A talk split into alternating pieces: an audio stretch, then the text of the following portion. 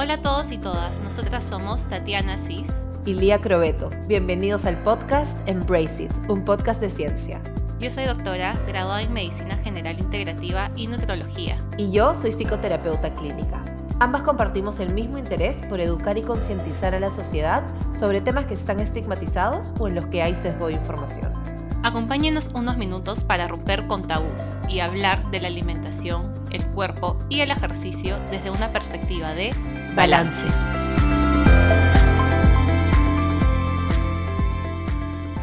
Hola, hola, ¿qué tal? ¿Cómo están? Bienvenidos al primer episodio de Brace It. Lía, ¿qué tal? ¿Cómo estás? Hola, bienvenida Tati a este episodio también. Bienvenidos a todos. Gracias por estar aquí escuchándonos. Estamos felices de poder grabar nuestro primer capítulo. Así es. De hecho, eh, también cuando, cuando nos vean así ahorita en, estos inicios del podcast van a ver que de vez en cuando nos trabamos, pero es un constante aprendizaje para nosotras también. Así que empiezo un poco a contarles eh, de qué se trata este primer episodio. Queremos empezar a poner sobre la mesa eh, ¿Cuáles son esas primeras señales de un trastorno alimenticio ¿no? que podemos eh, percibir en una persona cercana o tal vez hasta en nosotros mismos y, no sabemos si son conductas de riesgo o no? Y eso es lo que queremos hoy día conversar un poquito eh, con Lía.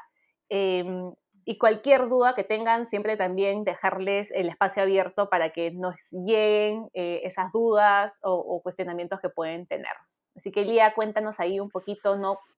¿Qué es, ¿Cuáles crees que son las primeras señales, ¿no? De un TCA.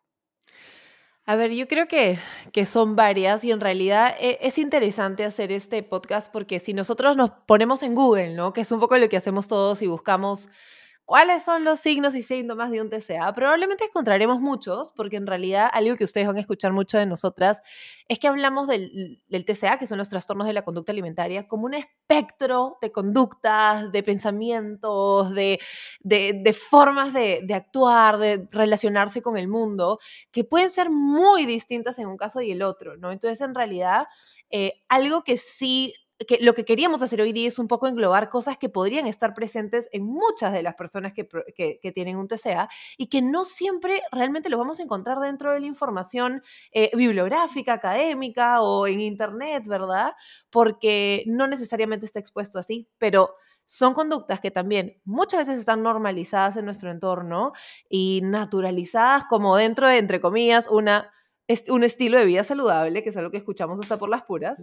Así que definitivamente queríamos comenzar eh, hablando sobre estos signos y síntomas iniciales, ¿no? Yo quiero, Tati, en realidad... Uy, perdón, dale, eh, algo que dijiste y creo que es también dejar bien en claro, ¿no? Que muchas veces no, no vamos a, a, llegar a un diagnóstico de trastorno de la conducta alimentaria y de hecho esto también se da para otro episodio pero hay muchas conductas que ya son disfuncionales y causan voy a poner sufrimiento en esa persona que está teniendo esas conductas, esos pensamientos también. Entonces, no necesariamente tener un diagnóstico de trastorno de la conducta necesaria, eh, de, la conducta alimentaria, va a significar que ahí recién tengo que pedir ayuda. No, nosotros tenemos que pedir ayuda desde que ya estamos, eh, vamos a darnos cuenta y percibir que tenemos algunas de estas conductas que vamos a mencionar en un ratito o en general una relación negativa con tu alimentación o cuerpo, ¿no? Creo que está muy normalizado ahora también eh, en, en lo que la información que obtenemos de redes sociales, del entorno, que tenemos que vivir cuidando y vigilando nuestra alimentación, nuestro cuerpo, nuestro ejercicio, ¿no? Y, es,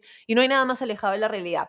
Pero para entrar un poco en esto, sí quería primero, Tati, poner en la mesa ese primer signo y síntoma grande, que es cómo nuestros pensamientos empiezan a girar en siempre en torno a la comida, ¿no? Este es un primer punto que es importante. ¿A qué nos referimos con esto, no?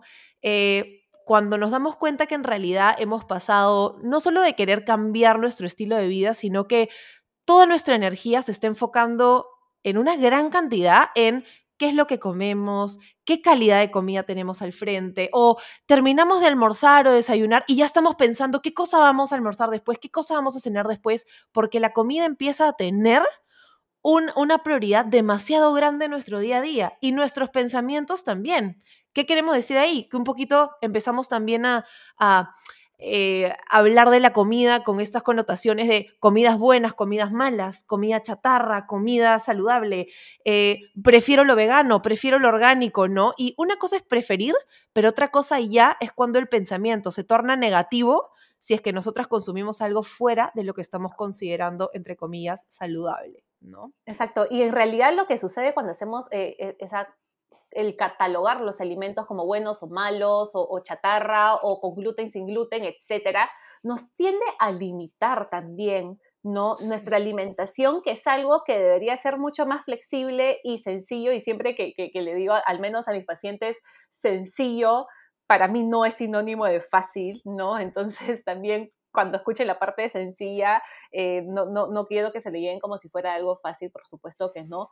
Pero la alimentación eh, es hoy por hoy nutrición en realidad. Lo, lo, que sucede es que tendemos a reducirla no a un conteo de con, con una fórmula de calorías, no o, bueno, entonces voy a agregar nutrientes a, mi cuerpo, pero no es solo eso, alimentación, y también eso lo llevo a cómo tendemos a reducir lo que significa salud, y por eso también es tan importante identificar eh, estas reglas, ¿no?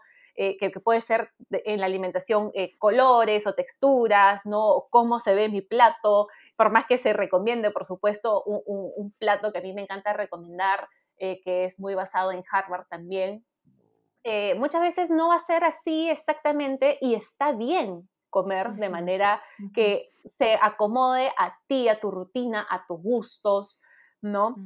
Eh, y, como, y como Tati también, perdón que te corte, como cuando entramos también en, este, en estos patrones, nuestro estado de ánimo puede cambiar abruptamente si es que sentimos que, entre comillas, comimos bien o comimos mal, ¿no? Entonces ahí hablamos, ay, la Sofi ladrando atrás, así vamos a estar entre perros y, ratones y pronto entre bebés, porque les cuento que tengo cinco meses y medio de embarazo. Pero bueno, mientras más real, mejor. Este, a lo que les iba diciendo es que eso, ¿no? Cómo eh, nuestro estado de ánimo se empieza a reducir y nuestros pensamientos de nuestra valía personal se reducen a cómo me alimenté. Me alimenté, entre comillas, bien o entre comillas, mal, ¿no? Entonces ya nos impacta en nuestra salud y nuestro bienestar mental también. Exactamente, y de hecho, justo el otro día leía y espero también poder poner esa referencia bibliográfica acá y traerla eh, en nuestra descripción. Leía cómo la ortorexia eh, cuando nos enfocamos mucho en comer, entre comillas, nuevamente lo hago, eh, solo cosas saludables, este, en realidad eh, detrás de eso también existe mucho lo, que mencionabas, ¿no? Me siento mejor porque yo como solo cosas saludables. ¿no? Entonces también ponemos ahí mucho el valor y el peso en nuestra alimentación.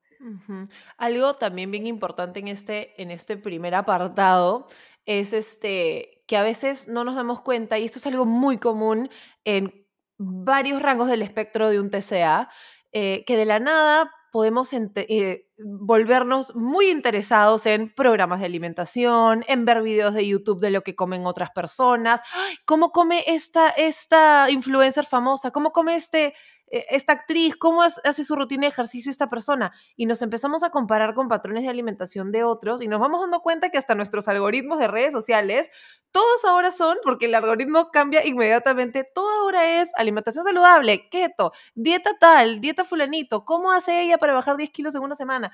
Entonces, claro, nuestro, todo nuestro foco de atención se vuelve en en el alimento, en el cuerpo y en, y en, los, y en las rutinas de otras personas y nos comparamos ahí mucho. Y muchas veces, ¿no? Porque empezamos diciendo, ¿no? Que nuestros pensamientos eh, tienden a, girar en torno a la comida y el, los pocos minutos que tenemos, ¿no? Eh, que podríamos estar viendo otra cosa o, o, conversando tal vez con otra persona, ¿qué sucede? En las redes me parece que como en un día, ¿no? Entonces vuelve con ese pensamiento si puedo o no comer que mencionabas e, en un inicio, ¿no? Pucha, si ahorita ya comí, ese es algo clásico, al menos que no solo que yo lo he pensado, pero también que muchos de mis pacientes hoy por hoy de consulta me llegan, es si yo ya comí un, pan en la noche, bueno, en la mañana entonces no puedo comer un pan, ¿no? Y empezamos a, tratar de compensar algo que no es no existe, no, no es necesario en verdad compensar nada porque nuestro cuerpo es mucho más sabio que eso, no una simple fórmula matemática. Totalmente, no somos una calculadora. Y ahí, Tati, ya creo que podemos entrar hasta este segundo apartado que es muy común también, un signo muy común, que es entramos en esta mente, es entrar en esta mente compensatoria, ¿no? Es, es este círculo vicioso de la comida como premio o como castigo. Y en realidad en muchos casos viene hasta desde la infancia. ¿no? De cómo hemos recibido premios con la alimentación cuando hicimos algo bien o castigos con quitarnos ciertos alimentos que nuestros padres o las personas que, nos cuidaban tildaban como negativos o positivos, ¿no? Em, la mente compensatoria está, creo, eh, eh, el día de hoy muy normalizada, también muy naturalizada, porque voy a hacer ejercicio para permitirme comer más o hoy no hice ejercicio, entonces mi alimentación debe de cambiar voy a salir a correr, así quemo las tantas calorías que consumí ayer en la noche, ¿no? Entonces, estamos constantemente este, en este círculo vicioso. Y de hecho, acabas de decir algo que en, épocas de Navidad te escuchamos mucho, ¿no? Después de esa cena navideña, ay, entonces ahora voy a quemar todo ese panetón, todo ese pavo que comí. No, no, no necesitas eso, ¿no? Y no existe eso. Eh, o, los famosos también cheat meals, cheat days, ¿no? De, de solo permitirme comer algo que tengo muchas ganas un martes, un miércoles, pero no, solo voy a comerlo el sábado, que probablemente ya no me provoque o llegue con tantas ganas y ansiedad en torno a esa alimentación que voy a comer más de lo que realmente tengo ganas en ese momento, no lo voy a mm. disfrutar, ¿no? O tal vez ya ni siquiera el sábado me provoque ese helado que me provocaba, pero igual como solo puedo comerlo el sábado, entonces es, esa famosa última cena que, que en algunos momentos también nos van a, escuchar diciendo, ¿no? Es la última vez que lo puedo comer y el lunes empiezo a, hacer dieta, ¿no? Y, y, tu mente y cuerpo lo saben, tu mente y cuerpo saben que el resto de semana va a haber esa restricción, entonces llega con muchísima ansiedad a ese, por eso nosotras Obviamente sabemos que no todo funciona para todos, pero cuando estamos en una recuperación de TCA o cuando sabemos de alguien que conocemos que realmente está luchando con su relación con la alimentación, estos conceptos de cheat meal, día libre, no son beneficiosos en realidad, porque estamos solamente diciéndole a tu cuerpo que solo te puedes permitir eso que en realidad te gusta, porque si lo estás comiendo es porque te gusta y lo disfrutas y te genera endorfinas y bienestar, solo un día específico. Y nos desintonizamos con lo que nuestro cuerpo realmente nos pide el resto de días la semana.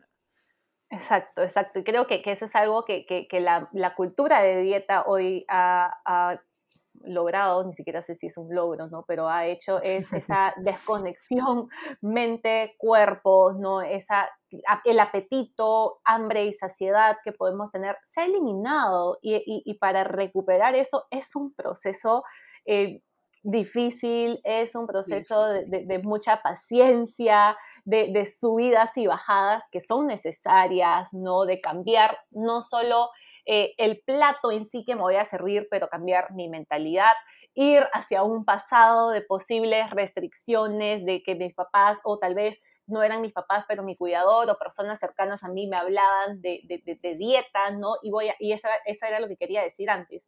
Cuando hablamos de, dieta, nos van a escuchar mencionando esta palabra, nos vamos a referir a dietas restrictivas, porque en realidad dieta en un pasado significaba estilo de vida. Hoy por hoy claramente se ha... Eh, transformado esta, esta palabra dieta, ¿no? Pero vamos a usarla hoy por hoy como una dieta restrictiva y todo lo que nosotros nos restringimos finalmente eh, nos limita y nos genera un pensamiento, eso es algo que Elías siempre me dice una frase, que es todo pensamiento que yo resisto va a persistir, ¿no? Entonces... Lo que uno resiste, persiste, sí. Entonces también este, empezar a, romper un poco con, con, esas limitaciones que nos estamos poniendo, que da miedo, por supuesto, enfrentarnos a, algunos cambios, pero es necesario. Sí, totalmente. Y en realidad con, eso de los cambios y en esta mente compensatoria, algunos pueden escuchar y decir, oye, pero yo hago eso, ¿no? Yo he hecho eso toda mi vida o, o toda mi, todo mi entorno también lo hace, ¿no? Uno sale a, hacer ejercicio porque quiero permitirme comer. Es más, hay muchas personas que tú les preguntas, ¿por qué haces ejercicio? Ay, porque me encanta comer. ¿no? Y tú, tú agarras y dices, ¿Cuál es la relación en eso, no? Finalmente el ejercicio por un bienestar, pero sí, obvio, es lo que nos han vendido y es lo que creemos que es salud, finalmente, ¿no? Entonces, y a veces hasta llegamos al punto de permitirnos excesos alimentarios con la excusa de que hemos hecho media hora de deporte y en realidad tampoco es salud, ¿no? Ninguno de los dos extremos es salud.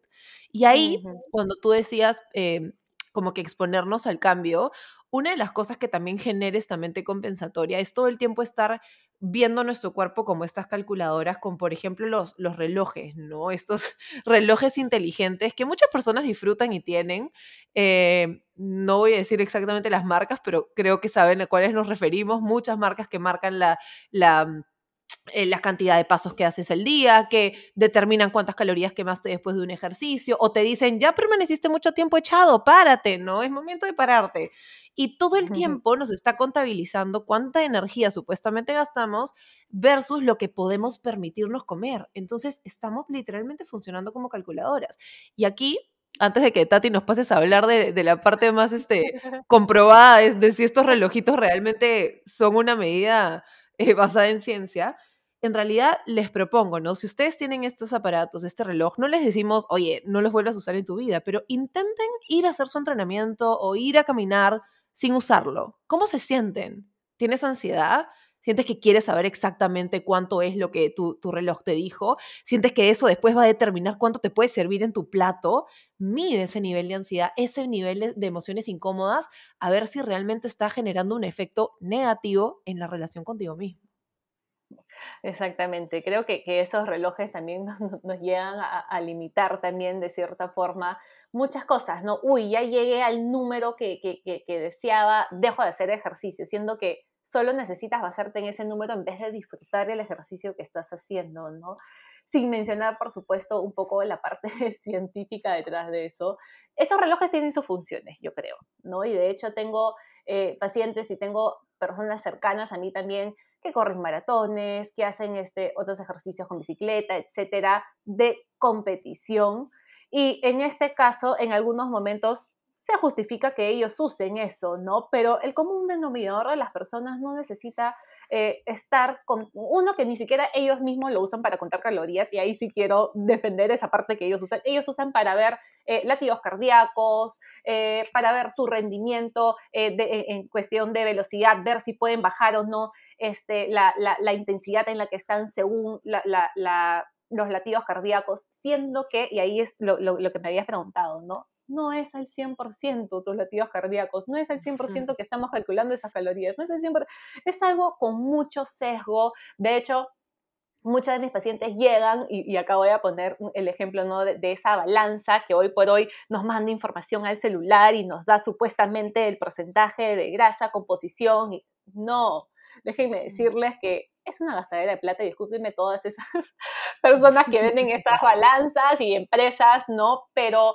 eh, uno que reduce mucho, por supuesto, lo que estábamos hablando, ¿no? del cuerpo humano como algo eh, con, con, fórmulas que no son al 100% exactas y tienen sus sesgos, sino también la manera de esas balanzas y de esos relojes de calcularlo es ya eh, tiene más eh, de la parte científica, por supuesto, de cómo sale y entra el cuerpo la energía en realidad. No se calcula bien así. Existen eh, herramientas o, máquinas mucho más complejas y que se usan en realidad en consultorios. Se hace con todo un, un, manual de qué, cómo hacerlo antes de pesarme, ¿no? Entonces, hacerlo en casa. Es todo un curso, ¿no? Que los profesionales de, nutrición, de medicina tienen que llevar. Exactamente. Y sabiendo siempre que el resultado que te arroja ahí no es algo que, que, lo tengo que tomar como concreto, ¿no? También tiene ahí sus, sus variantes. Entonces, no me sirve de nada en realidad estar basándome y poner mi valor, que es lo que conversábamos antes, ¿no? Que sí, muchas veces hasta el subirnos en esa balanza pone en valor que también me comporté esta semana, Sí, totalmente. Estas competencias, ¿no? Entre, entre amigos, que sí, pueden ser algo social, algo divertido, pero finalmente te estás poniendo en comparación de cuánto quemaste de calorías frente a tu otra amiga y cuánto se restringieron de comer dulces o harinas refinadas, ¿no? Y, y no, ¿no? Hay muchas otras formas de generar una relación este, amical.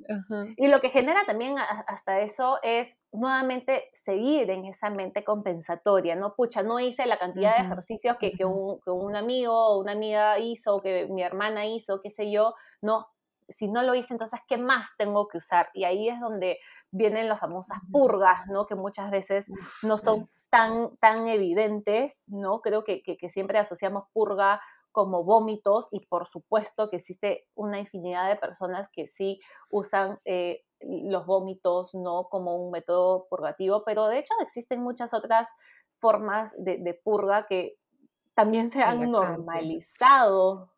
Lo que pasa es que mucha gente también cuando piensa, hablando de purgas, entramos el tema bulimia, ¿no? Porque en realidad, eh, y esto es algo que vamos a hablar en futuros capítulos porque vamos a entrar en cada uno de estos diagnósticos de TCA, pero de hecho la bulimia solamente la relacionan con el vómito y que la purga es únicamente el vómito o el laxante y en realidad hay un subtipo de bulimia que es la bulimia no purgativa, donde también hay conductas compensatorias y eso es ejercitarse de más, eh, tomar pastillas para adelgazar, abusar de medicamentos, que no voy a decir el nombre en este momento, pero de medicamentos que son para claramente otras funciones hormonales, pero que reducen el peso del cuerpo, ¿no? O aumentar el consumo de líquidos para ir al baño, ¿no? Masticar chicle, porque también genera inhibición del apetito y genera también eh, malestar gastrointestinal, ¿no? Etcétera, etcétera, etcétera. Y son cosas que hacemos mm, constantemente, hasta el uso del café, ¿no? Para inhibir, ¿no? Hay muchas cosas que entran dentro también, podrían entrar dentro de una bulimia no purgativa y son métodos compensatorios que utilizamos a diestra y siniestra. Y hay algo también que, no quiero olvidar de decirme, es como muchas veces, ¿no? Eh, pensamos que en realidad, este, ay, tengo hambre, pero no es momento de comer, ¿no? Y me pongo un chicle en la boca. En ese momento me va a dar una sensación, tal vez sí, de saciedad, entre comillas, ¿no? Pero nuestro cuerpo, una vez más, nos estaba dando una señal de hambre, la estoy suprimiendo y estoy estresando mi cuerpo. Entonces, ese estrés que internamente yo ya le estoy generando a mi cuerpo, va de alguna manera más adelante, ya sea de acá un día, dos días, un mes o X tiempo, va a pasarme factura. Va a decir, oye, todas esas veces que, que, no me diste el alimento que yo necesitaba, cualquiera sea el alimento que necesitábamos en ese momento, ¿no? no me lo diste, ahora lo voy a comer, ¿no? O se va a ir consumiendo también de manera interna el cuerpo, simplemente por no escucharlo. Entonces muchas veces no nos estamos dando cuenta que por tratar de, eh, ponerle una curita a esa herida, que en este caso quieren llamarlo hambre, que no es en realidad una herida, el hambre es una señal de que estás vivo, eh, tratar de, de tapar ese hambre con un chicle, en realidad lo que estamos haciendo es un, disturbio ¿no? Que, más adelante no, nos va a ayudar y, en realidad puede venir hasta con una compensación también. Pero ahí, Tati, este, hablar también, y es algo que yo lucho mucho siendo psicóloga, porque se vende el, yo consumo chicle para evitar la ansiedad del comer, ¿no? Eh, yo consumo café porque me quita la ansiedad para comer. A ver, te estás quitando el hambre no que tú determines que el hambre te genera ansiedad, eso es distinto. Porque si tú, cuando sientes hambre, tú sientes ansiedad por, por ese hambre, hay algo que tú estás procesando negativamente con tu señal de hambre. Y por otro lado, no es que la comida en sí genere ansiedad, no es que yo me coma una manzana y la manzana tenga un componente que me genere ansiedad, ¿no? Lo que está pasando es que yo, si es que siempre recurro a la alimentación para calmar, y ahora eso lo vamos a ver un poco después, ¿no? Siempre, si es que siempre recurro a la alimentación para calmar mis emociones, la conducta alimentaria es lo que es un elemento ansioso, no el alimento en sí, ¿no? No es que el alimento genere ansiedad. Exactamente, y dijiste, ¿no? Muchas veces cómo usan, y algo que, hace poco tiempo creo que he visto en, en redes es, ay, come esta gelatina para calmar tu ansiedad. No, no existe alimento que va a calmar tu ansiedad. Si es que por X no motivo. chamba. Tienes, exacto, si es que por X motivo estás ansioso o ansiosa y esa ansiedad, esa emoción te generó hambre, que es completamente factible ese hambre emocional que muchos lo llaman apetito y que es válido y es normal que todo el mundo tenga apetito, por favor no nos vamos a tratar de calmar una ansiedad siempre, no con una gelatina. De vez en cuando me va a provocar una gelatina y me como mi gelatina y listo, qué rico, ¿no? Pero no existe ¿no? Y de, hecho el otro día el día también puso eh, en nuestras redes eh, un batido de proteína para calmar la ansiedad. Tampoco, ¿no? Vámonos a, estudiar un poco de dónde viene esta ansiedad. Nos venden, lo peor es que es marketing, nos están quitando plata, gente, seamos más inteligentes, por favor. no, pero es verdad. Y, ahora nos reímos, ¿no? Pero, pero es un tema serio, es un tema que a nosotras muchas veces cuando, cuando lo escuchamos decimos, no es posible que estén enseñando estas cosas y nuevamente eh, eh, tratando de, de enseñar salud de una manera errónea, ¿no? Tratando de, hoy que por fin se habla un poco más de salud mental y que durante mucho tiempo se, dejaba ahí a la deriva la importancia de la salud mental, cuando se empieza a hablar de emociones, de pensamientos, de, de salud mental en general, vienen por supuesto, con, con, detrás, ¿no? Con una cultura de dieta, con de nuevo estereotipos de belleza ocultos ahí y que nos están diciendo indirectamente, pero si es que le prestamos un poquito más de atención, nos damos cuenta que ahí mucho es ese miedo, por supuesto, a, a engordar, Sí, y eso también es un tema que podemos ampliarnos a largo plazo, pero estén atentos que se va a venir ese capítulo también, ese miedo al subir de peso y de dónde un poco viene. Pero acá quiero conectarlo con un siguiente también signo y síntoma bien importante con este otro apartado, porque, claro, cuando hablamos de ansiedad estamos hablando de emociones relacionadas a la comida y por supuesto que hay emociones relacionadas a la comida, ¿no? Pero, ¿cuándo es un problema? Porque sí, evidentemente puede llegar a ser un problema que nuestro único recurso de afrontamiento sea la alimentación.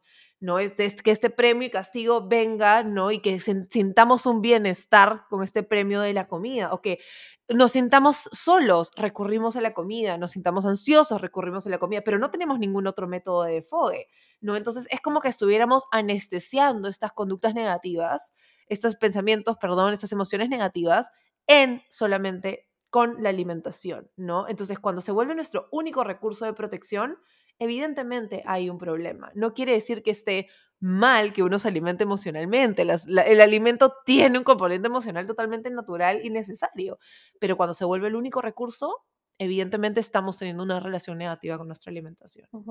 Exactamente, y es que también cuando, cuando nosotros hablamos de una nutrición, no es simplemente nutrirnos de nutrientes, sino también es prestarle atención a esas actitudes, esos comportamientos en torno al alimento. Entonces, profesional que hoy por hoy esté hablando simplemente de nutrientes es un profesional que no está actualizado y que está también con sesgo, ¿no? Porque nosotros somos seres vivientes y vivimos con emociones y vivimos con, con, dificultades y con alegrías y todo eso está en torno a la mesa en la que comemos o escritorio, en cualquier espacio que estamos comiendo y es importante. Yo no puedo obviar mis emociones y sentarme a comer sin emociones porque eso no existe.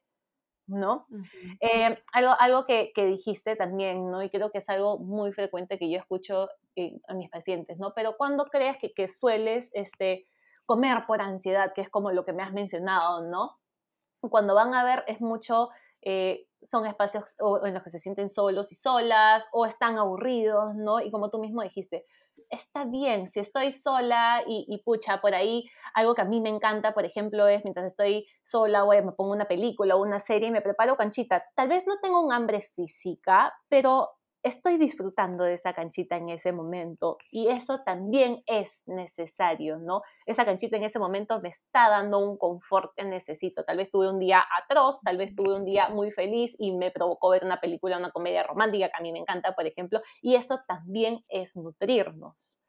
100%, pero ahí también tener cuidado con ese, con ese otro límite, ¿no? Y muchas veces también sucede cuando empezamos a, ocultar también nuestros patrones alimenticios, ¿no? Cuando sentimos que, ok, imagínense, ya este ejemplo, ¿no? En, público o estoy en una cena familiar, no, no, yo no, yo no como postre, ¿no? Yo no, no, no como dulces y tal por sesgos y creencias sobre, sobre el dulce, sobre el azúcar, pero después ya estoy pensando en mi cabeza que llegando a mi casa voy a agarrar un brownie que tenía en la congelador y lo voy a calentar y voy a echarme en mi cama y comerlo solita, calladita, sin que nadie me vea. Mm, ¿Qué cosa estamos tratando de aplacar ahí? ¿Qué cosa tratamos de ocultar también haciéndolo a solas, no? ¿Por qué crees la necesidad de hacerlo a solas? Y también explicarle al entorno que tú no comes dulce, ¿no? tú automáticamente le estás diciendo a tu cerebro, hay algo malo en lo que tú estás haciendo. Por eso, evidentemente, vamos a poner una connotación negativa. Entonces, creo que tenemos que tener mucho cuidado en no generalizar, en darnos cuenta que a veces algo que podemos hacer una vez está bien, pero si lo replicamos en cada vez que esto nos, que, que nos pase algo similar, ya puede generarse algo patológico. Entonces, no, no tomen como regla, regla exacta todo lo que decimos, sino aplíquenlo también a su propio contexto, ¿no? ¿En qué contexto lo estamos haciendo? Eh, ¿Cuál es nuestro objetivo? Porque, como dice Tati, ¿no? Me gusta ver películas y hacerme una canchita Está perfectamente bien eso a pesar de que no hay un hambre física, ¿no? Pero si cada vez que yo me siento frustrada y agobiada, me voy a encerrar en mi cuarto a prepararme un bowl de canchita, así no tenga hambre y a sentirme físicamente mal con la cantidad que comí, ya estamos hablando de otro objetivo y otra y también otra relación en torno a ese bowl de canchita.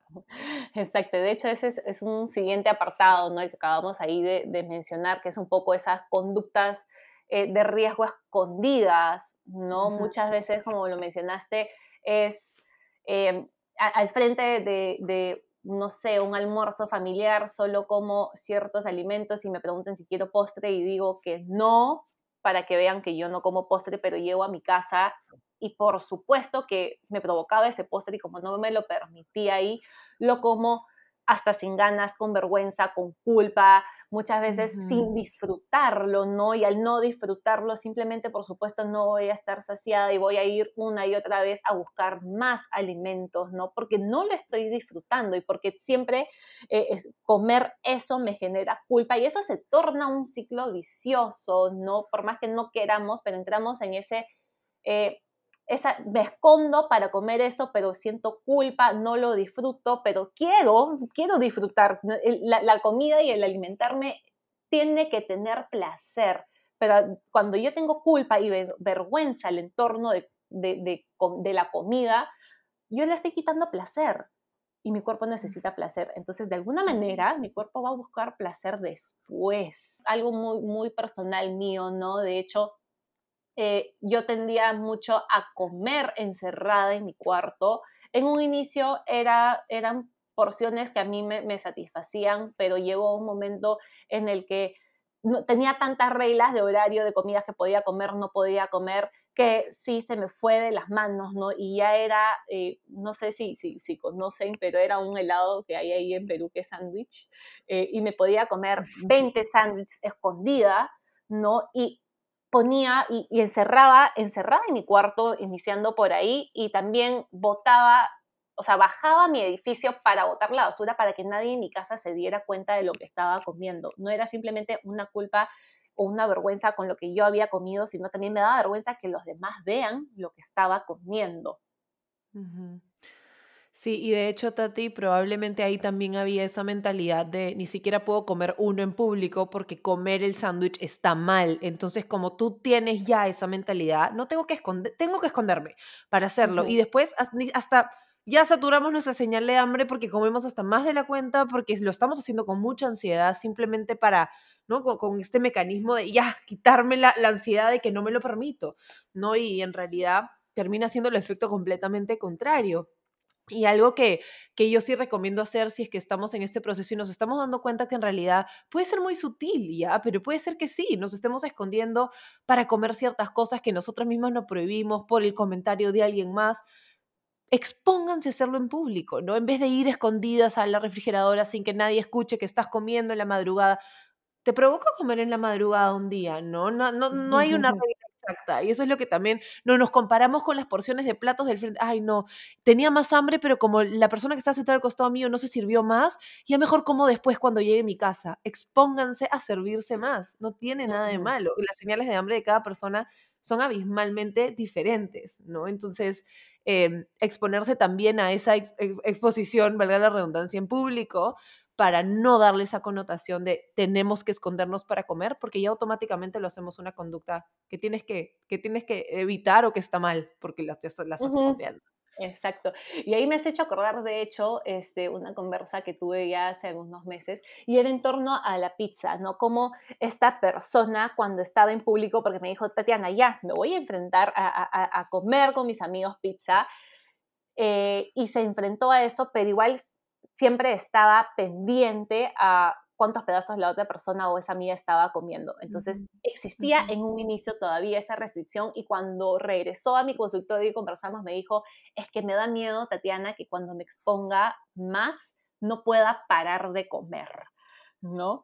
Y eso es realmente eh, algo que muchos de mis pacientes, y de hecho yo también he tenido esa mentalidad de no voy poder parar de comer algo, ¿no? Y nosotras con Colía siempre hablamos del famoso péndulo, ¿no? En la parte de cuando empezamos a, a reconciliarnos con la alimentación en nuestro cuerpo, que es nos vamos a ir, sí, en un momento de un extremo a otro, en algunos casos de restricción y tal vez sí una compulsión en la alimentación, pero finalmente nuestro cuerpo va a regresar a escuchar esas señales de hambre y saciedad y ahí es cuando nosotras recién empezamos a, darle de nuevo lo que necesita nuestro cuerpo cuando lo necesita, ¿no? Entonces tal vez en un inicio sí te querías comer ocho pedazos de pizza y te comiste, eh, qué sé yo, 15 porque sí te, estabas obviamente con, emociones ahí que, que me estoy exponiendo, me están viendo, me provoca todavía sigue con esa mente restrictiva, por más que muchas veces nos resistimos a decir que nuestra mente sigue restrictiva,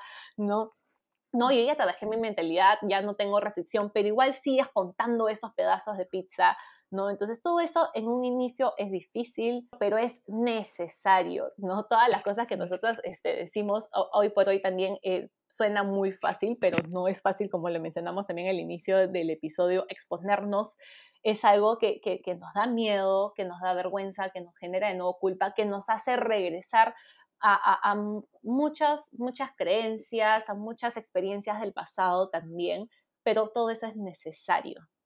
Sí, y sabes que hay muchas, hay una frase también que me gusta mucho, que es una nutricionista que se llama El Integral, la puso una vez y a mí me caló bastante, que ella dijo, ¿no? Hay personas que a mí me dicen, eh, quiero confiar en mi cuerpo, ¿no? Y quiero darle entonces a mi cuerpo sin restricciones lo que quiere, pero le doy Oreos un día, ¿no? Porque esta persona tenía un poco una obsesión y una restricción con las galletas Oreo. Le doy entonces, le voy a dar a mi cuerpo todas las Oreos que quiere un día, pero al día siguiente también me las va a pedir y después también me las va a pedir y toda la semana me las va a pedir. O sea, voy a almorzar Oreo todos los días de dos semanas y ya se estaba proyectando que eso le iba a pedir su cuerpo y Ale lo que le respondió fue que poco confías en tu cuerpo, ¿no? O sea, que poco inteligente crees que es tu cuerpo. En realidad, al inicio sí probablemente, como dijo Tati, el péndulo va a ser así. El péndulo lo decimos porque, a ver, se los voy a tratar de explicar verbalmente. estos, estos eh, esculturas de péndulo que tienen un montón de bolitas y que tú tiras por un lado, sueltas la bolita y el otro lado este, sale disparado, ¿no? Mientras más alto sueltas una bolita, más alto va a ir hacia el otro lado. Entonces, ¿eso qué quiere decir?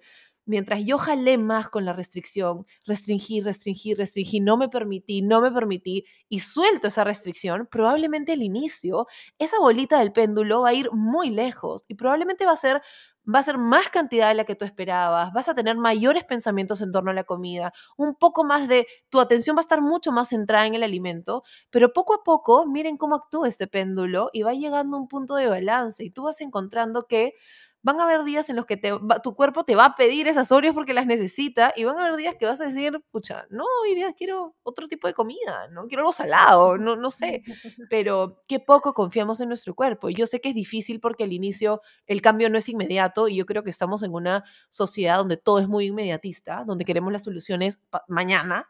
¿no? Y eso también nos limita a, a que estos cambios y estos procesos son, chicos y chicas, meses de tiempo de reconciliarnos si es que hemos tenido mucho proceso de restricción, ¿no? Entonces, permitámonos ese proceso. Mucho del miedo viene, como dijo Tati al inicio, también del miedo al engorde, el miedo a subir de peso, y eso es un capítulo a futuro que vamos a hablar, pero de verdad que la sanación vale, vale, y nunca estás muy tarde para pedir ayuda, eso es verdad.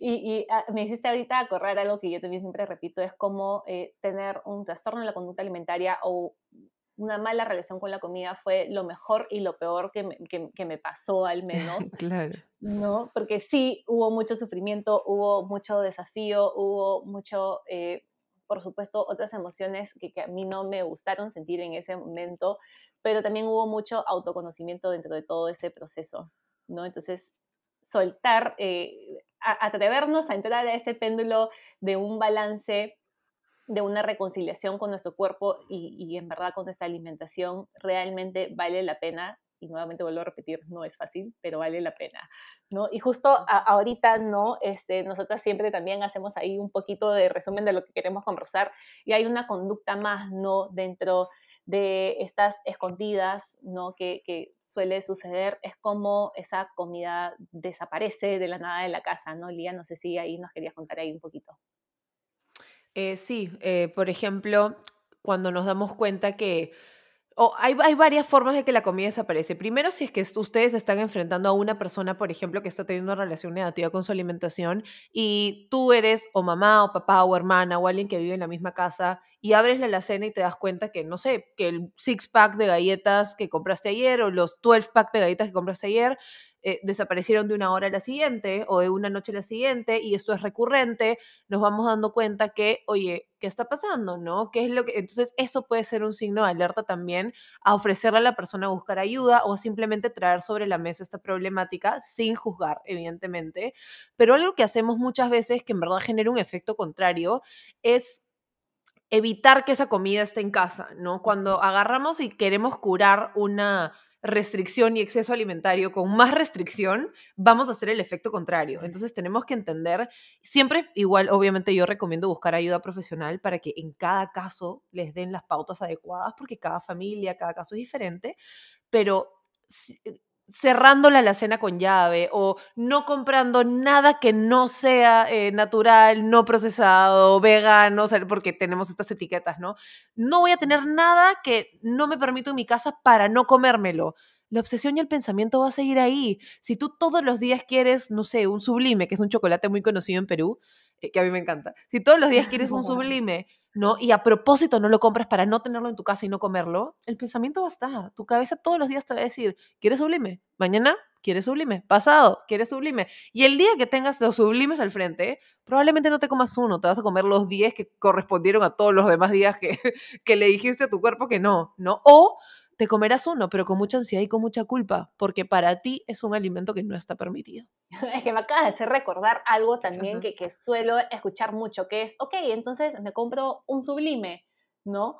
Y lo tengo ahí por si acaso, pero qué sé yo, son las 6 de la tarde y, y me provocó ese sublime, pero pucha, es que mi plan que me ha mandado X persona o que me ha mandado un entrenador o que me han dicho que he visto que tal persona come manzana con frutos secos en la tarde.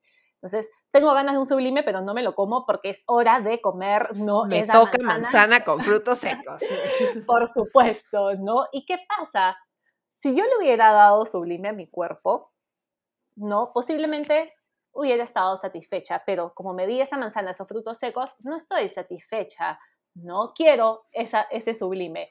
Pero como tampoco me permito comer ese sublime, ya me comí esa manzana, esos frutos secos, voy, porque mi cabeza catalogo como algo bueno o malo, y voy a mi refri a buscar algo que puedo comer, algo bueno, algo saludable, ¿no? Y me como, qué sé yo, un, un pan con, con, con huevo revuelto. No, me provoca ese sublime. ¿Por qué de nuevo estoy yendo a la refri a comprarme un pan con huevo revuelto, ¿no? Y me termino de nuevo ese pan con huevo revuelto después de la manzana con frutos secos y sigo estando con hambre de sublime, ¿no? Cuando yo ya elimino todas esas restricciones, esos pensamientos restrictivos, esas conductas restrictivas, se van a dar cuenta que no va a ser siempre que me provoque ese chocolate o esa hamburguesa o todos esos alimentos prohibidos y que pensamos que no podemos comer realmente. Aparte van a tener el mismo peso, que eso es algo que yo siempre digo, ¿no?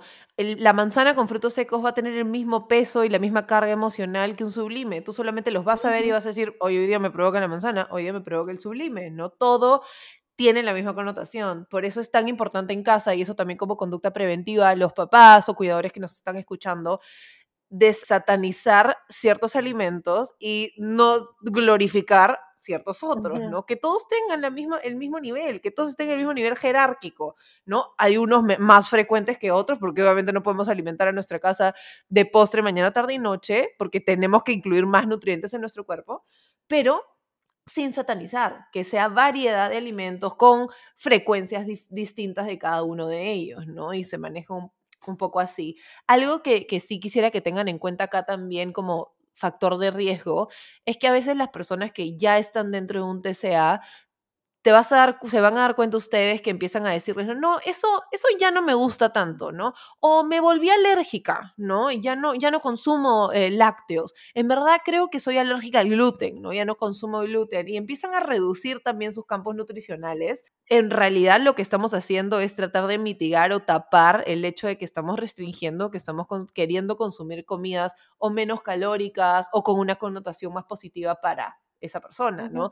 Pero ténganlo en cuenta, porque siempre que veamos una persona que toda su vida, por ejemplo, no sé, le ha encantado las empanadas, este, comida de casa, de olla, guisos y tal, y ahora solo quiere pechuga, em, a la plancha y cosas que no tengan condimentos y ya no le pone sal a su comida y solo come cosas veganas. Estamos agarrando diciendo, ¿cuál es el objetivo? ¿No? ¿Por qué tanto cambio? Y el ya no me gusta o el soy alérgico o soy alérgica también son cosas que tenemos que tener en cuenta para tomarlo como factor de riesgo y buscar ayuda.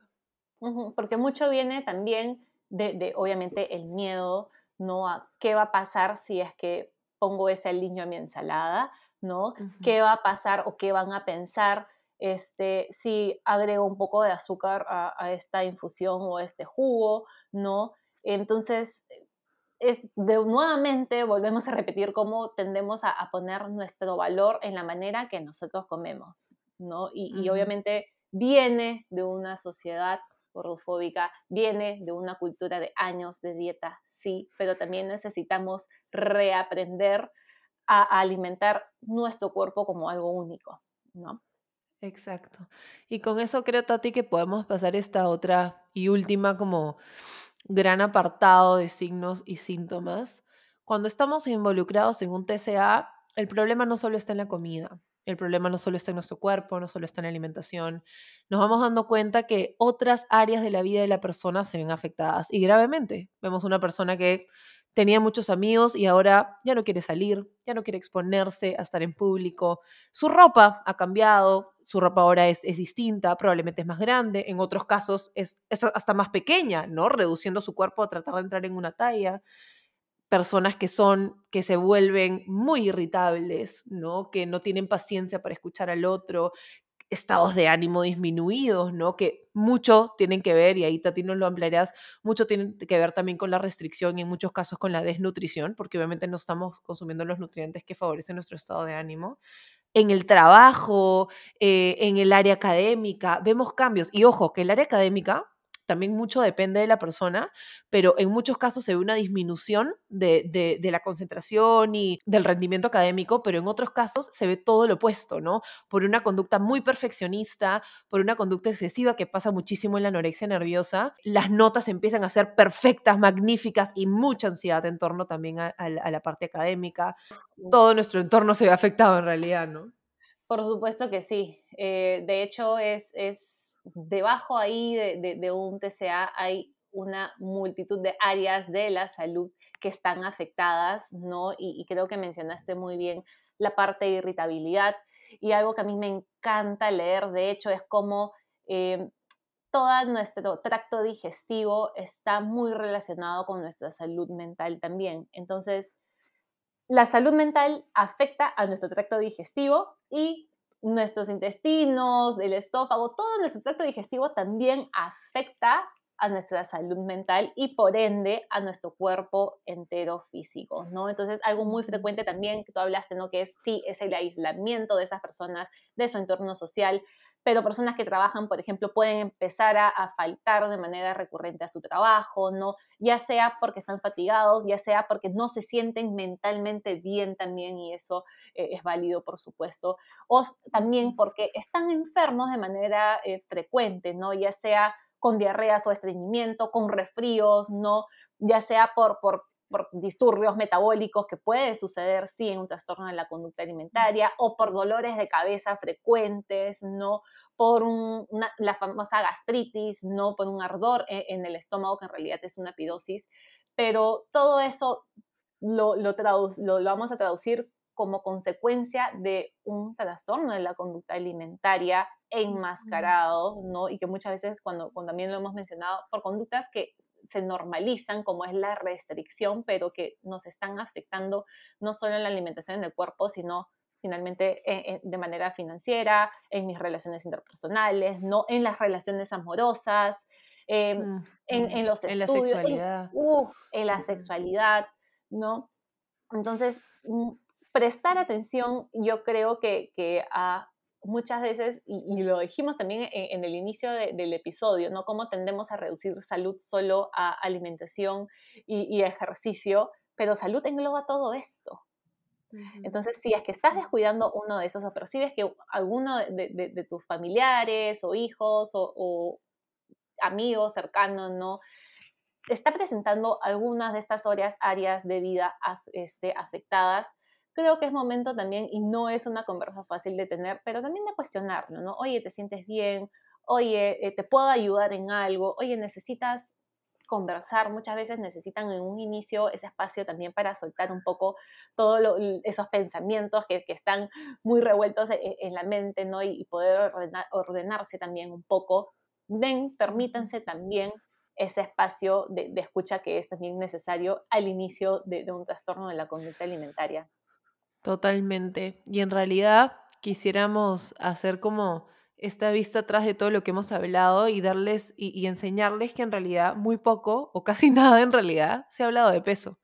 Acá hay muchas cosas aparte, muchas cosas muy importantes que están detrás del peso y comúnmente confundimos un trastorno de la conducta alimentaria con este tipo de peso, este tipo de cuerpo, este tipo de persona. Evitamos que la persona se sienta suficientemente eh, digna para poder pedir ayuda. No se reduce al peso, el trastorno de la conducta alimentaria es un iceberg gigantesco que hay debajo y nosotros vamos a hablar hasta por los codos de nuestro iceberg, después se los vamos a contar un poco mejor, pero el peso, la conducta con la alimentación y con el ejercicio y con el cuerpo está solo en la puntita del iceberg.